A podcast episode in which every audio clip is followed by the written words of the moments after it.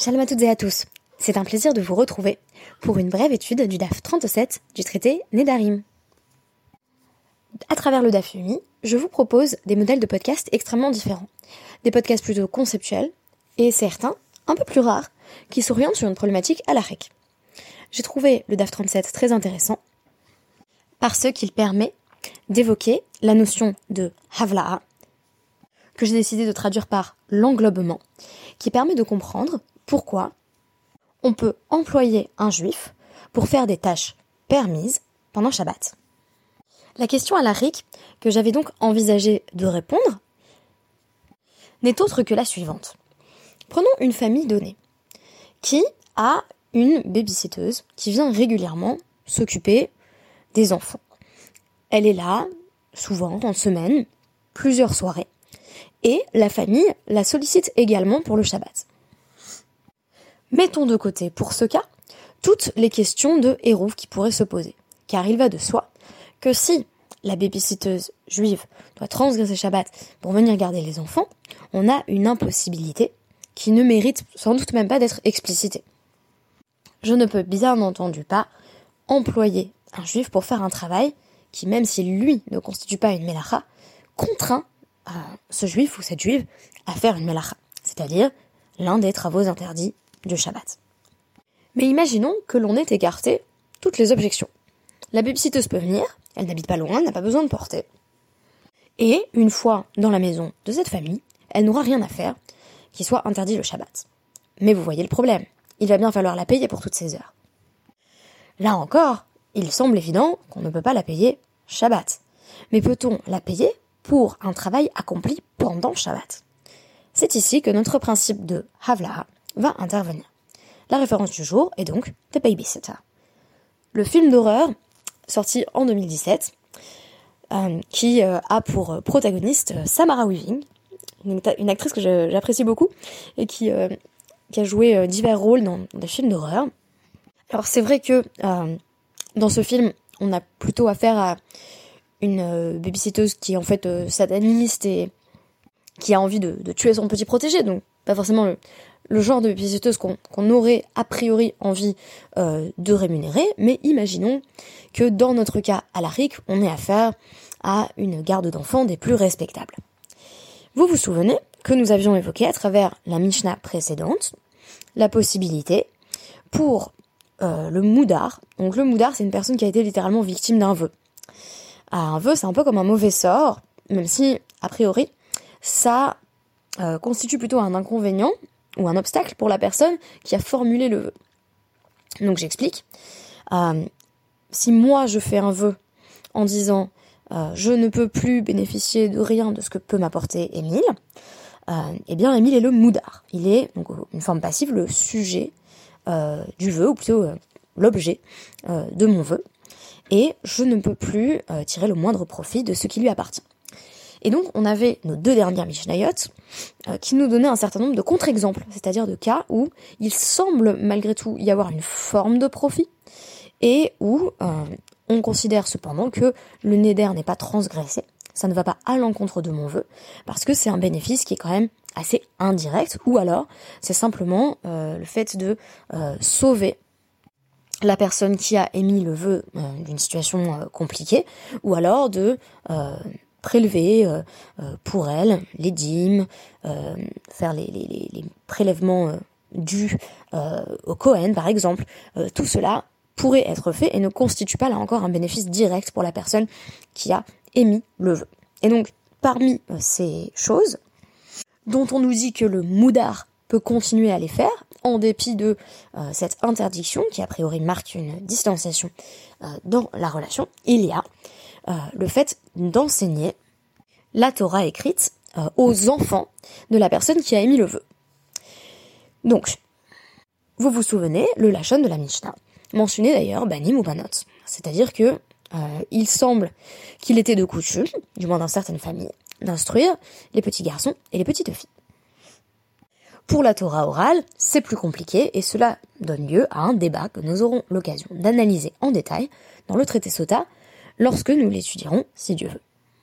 Maintenant, la question que va poser notre Gemara est la suivante. Est-ce que il est également possible pour ce tuteur d'enseigner Shabbat? Donc aux enfants de cette personne qui a émis le vœu. Mais ce qui pourrait en fait se poser euh, de façon plus générale, à savoir, est-ce qu'on peut enseigner à des enfants Shabbat? Il n'y a même pas seulement une question de vœu. On nous dit donc, Tinokot, Lokorin, Patrila Shabbat, des enfants ne peuvent pas apprendre euh, quelque chose qu'ils n'ont jamais appris euh, le Shabbat. Et là, Shonin Barishon. Mais ils peuvent faire une première révision. C'est-à-dire, si on leur a appris un texte la veille ou quelques jours avant, ils peuvent faire une sorte de première chazara, de retour sur ce texte. Donc, euh, on n'a pas le droit d'apprendre des nouvelles choses le Shabbat, du moins, ça semblerait être la littéralité de ce passage. Tosfot va expliciter, en s'appuyant sur la suite de la Gemara, que la raison principale, euh, c'est un problème de Onek Shabbat. C'est-à-dire que euh, Shabbat, c'est le délice du Shabbat, c'est-à-dire le fait de tout faire justement pour que le Shabbat soit un jour agréable et reposant. Or, pour des enfants, le fait d'apprendre quelque chose de nouveau, ça va solliciter euh, énormément l'intellect, et donc ça va demander un gros investissement, une grosse concentration, et c'est pas forcément très agréable pour des enfants. Alors on pourrait dire, pour un adulte, si ça ne nuit pas à Onek Shabbat, on verrait bien entendu pas le problème, et ça nous arrive d'ailleurs extrêmement souvent à tous et toutes, je pense, euh, d'ouvrir un nouveau livre euh, Shabbat et on apprend des nouvelles choses. On n'est pas obligé de faire que de la chazara. Même si, par exemple, pour la paracha, a priori, eh ben, on l'a déjà étudié la semaine, donc on fait effectivement une forme de, révision. Je pense que une objection qu'on pourrait formuler sur Tosfot, c'est que il est vrai que euh, cette idée de Corinne Batrila, un premier apprentissage, c'est quelque chose qui peut être éprouvant pour les enfants, ou du moins qui peut être fatigant, et donc qui n'irait pas tout à fait dans le sens de Nek Shabbat, mais il faut dire que Shonin Barishon aussi, et que euh, l'enfant moyen, me semble-t-il, n'est pas forcément extrêmement prompt à réviser euh, ce qui a été appris en amont dans la semaine, le Shabbat. En général, l'enfant moyen n'a peut-être pas très envie de réviser, mais alors si c'est le Shabbat et qu'on dit qu'il faut absolument préserver au Shabbat, est-ce que la révision est tellement agréable? Je ne sais pas. En tout cas, elle est peut-être plus facile. Si on veut continuer dans la lecture de Tosfot, c'est ce qu'il faut dire. Amar Sachar euh, Pisuk Teamim Hainu de En Korin Batrila Bashabat. Selon l'avis, qui affirme que quand on paye un tuteur pour enseigner la Torah chez Birtav, en gros, on va dire principalement le, Tanar, je pense surtout le Chumash, euh, ce qu'on apprend, donc ce que le tuteur apprend, c'est la ponctuation euh, du texte avec les ta'amim, donc les, les, les notes de, de cantillation, les accents. Et donc, il faudrait payer l'enseignant. Et c'est pour ça que euh, si ces notes de cantillation n'ont jamais été étudiées, eh bien, euh, on ne peut pas faire venir le tuteur pour qu'il donne ce premier apprentissage le Shabbat. Et là, les mains des Amar, Sachar, Shimur, Amayen Korin Batrila Shabbat, et Shonin Barishon. Alors, si, en revanche, quand on paye l'enseignant, on le paye simplement pour garder les enfants, bah, quelle est la différence entre euh, apprendre quelque chose pour la première fois et réviser? Toute la question ici est aussi euh, celle qui va se poser euh, par la suite, notamment chez le Rambam, de savoir est-ce qu'on peut vraiment payer une personne spécifiquement pour apprendre la Torah? Et si oui, est-ce qu'il n'y a pas des distinctions à faire que justement notre DAF 37 va proposer entre la Torah, le Midrash, la Haggadah, voilà.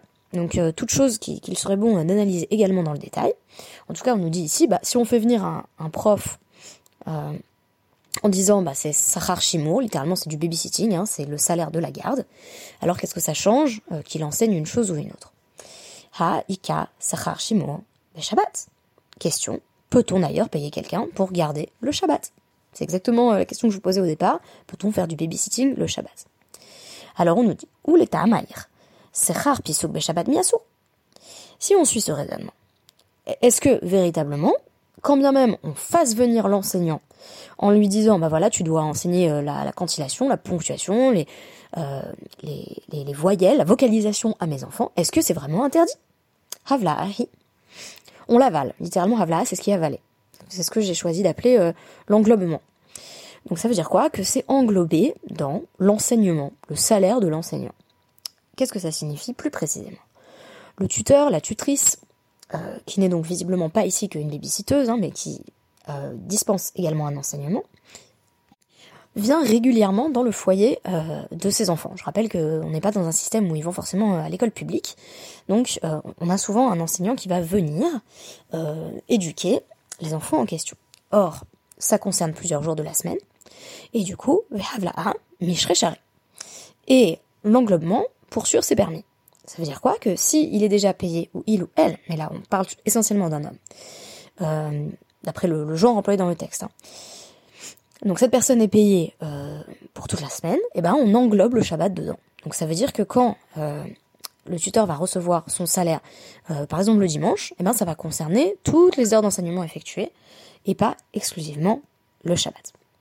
Des comme il est dit justement dans une Beraita, Hasocher et Hapoel, Lishmor et Hatinor, Lishmor et Apara, Lishmor et Azraim, En Notznin Lo, Sachar Shabbat.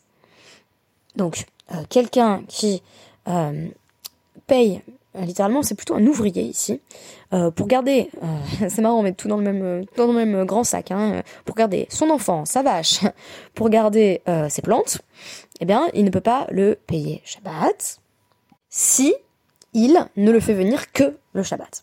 Donc tant qu'on n'a pas Havla, ça ne marche pas. Si j'avais une babysitteuse juive que j'employais spécifiquement le Shabbat, je ne pourrais pas la payer. Euh, donc euh, la conséquence logique de ça d'ailleurs, légale, c'est euh, imavdou, eno chayav C'est comme les 10% de pertes, mais là c'est les 100% de pertes chez les scouts. Hein. Il y a une blague en vertu de laquelle on peut perdre 10% des enfants. Là, imaginons que j'ai payé ma babysitteuse pour garder mon enfant, mon enfant a disparu, eh bien elle n'a pas de responsabilité légale, parce qu'en fait elle pouvait pas être employée Shabbat mais on, arrive quand même à quelque chose de plus euh, logique et cohérent. Imraya Sahir Shabbat, Sahir Chodesh, Sahir Shana. Mais si je l'embauchais pour l'intégralité de la semaine ou pour le mois ou à l'année, euh, eh bien, euh, pas de problème. Je peux englober Shabbat là-dedans. Donc, euh, par ailleurs, il s'avère que la personne a travaillé Shabbat entre autres, mais on fait une sorte de, de prix de, de, l'ensemble.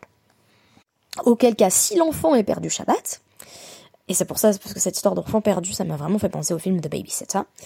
Euh, vraiment, euh, ah bah dommage, la babysitteuse a, a sacrifié euh, l'enfant à, Satan, qu'est-ce qu'on fait? Bon, et eh ben s'il y avait un Sahir euh, Shavua, pardon, euh, Im Chayav et que euh, cet employé qui devait garder une personne ou un objet ou un animal a perdu la chose en question, eh bien cette personne était responsable. Donc, Là, euh, elle va devoir euh, bah, rembourser si c'est une vache ou des plantes, et si c'est un enfant, euh, c'est plus compliqué. J'ai pas exactement les, les en tête. Alors, l'Agmara a donc répondu, pas de problème, on peut donc payer l'enseignant. On peut donc payer l'enseignant parce que en général, on, ne paye pas un enseignant juste pour venir Shabbat, on paye un enseignant pour venir sur une période de temps un, peu plus longue. Alors, et la Gabé Shabbat, Hainu Tarama Batrila, mais alors pourquoi est-ce qu'on dit qu'il faut pas enseigner pour la première fois à des enfants? Michon, Difnu Ahavoton, des Yanouke, les Mizvata, des Shabbat. En fait, c'est pas pour que les enfants fassent Onek Shabbat, j'ai l'impression que c'est l'interprétation de Tosfot, c'est pour que les papas euh, puissent, euh, c'est pour que les papas puissent faire littéralement la mitzvah de Shabbat, qui est Onek Shabbat, euh, et donc ils n'aient pas tout le temps leurs enfants sur le dos. Alors, en fait, on nous dit ici, si les papas et, là, et là, on est plutôt dans un modèle où c'est les papas qui éduquent et pas forcément le tuteur. Si on dit euh, on peut enseigner pour la première fois et que c'était un tuteur, ça poserait pas de problème. Mais dans bien des cas, c'est le papa qui va prendre en charge l'éducation. Donc, si on demande à ses papas d'enseigner des nouvelles choses le Shabbat, ou du moins qu'on dit que c'est possible, ils risquent de perdre sur leur honnête Shabbat, parce que euh, faut dire que c'est vrai que c'est quand même plus facile pour le coup du point de vue de l'enseignant euh, de faire une chazara, de reprendre des choses déjà apprises, même si ça demande bien entendu de mobiliser des, qualités pédagogiques, c'est quand même pas la même chose que de devoir tout réapprendre. Ou plutôt tout apprendre. Enfin, c'est peut-être le père qui réapprend, mais les enfants n'ont jamais appris. Ça demande quand même, euh, je pense, plus d'inventivité. Moi, je l'ai constaté en tout cas euh, dans mon rôle d'enseignante, c'est plus difficile d'apprendre quelque chose pour la première fois, et donc peut-être ça va un peu euh, amoindrir au next Shabbat. Ou alors, Beiba je pourrais dire aussi, Mishum, des Shabta, Ochlin, Veshatin, Veyakir, Alehon, Alma. Euh, tu pourrais dire aussi que c'est parce que le Shabbat, les enfants ils font que boire et manger, bah, comme comme nous tous et toutes. Hein. Euh, et du coup, euh, très joli. Euh, le monde est lourd pour eux. Ça veut dire quoi euh, bah, Ils sont un petit peu fatigués, euh, ils sont un petit peu moumou, quoi. Et donc c'est peut-être pas le meilleur moment pour apprendre quand on passe la journée à, se baffrer. À marche Shmuel. Il cette trilat, roli, mehaï. Euh, Shmuel dit un, un changement d'habitude, notamment alimentaire, risque de causer des problèmes d'estomac. Donc en fait, j'ai l'impression qu'il y a une sorte de, constat derrière que le Shabbat c'est un chinouille V7 par essence. V7 c'est aussi les règles d'ailleurs, euh, mais c'est la, date à laquelle on peut euh, s'attendre à avoir ses règles, donc avec une idée de régularité. Un changement de régularité, c'est pas très bon pour le ventre. Euh, se faire péter le bide le Shabbat, c'est peut-être voilà, un peu, un petit peu compliqué à gérer. Euh, euh, pour, pour chacun d'entre nous, mais surtout, euh, la conséquence pour les enfants, ça va être qu'ils n'auront pas l'acuité intellectuelle suffisante pour se concentrer euh, sur le chiot qui serait donné par le père ou par le tuteur.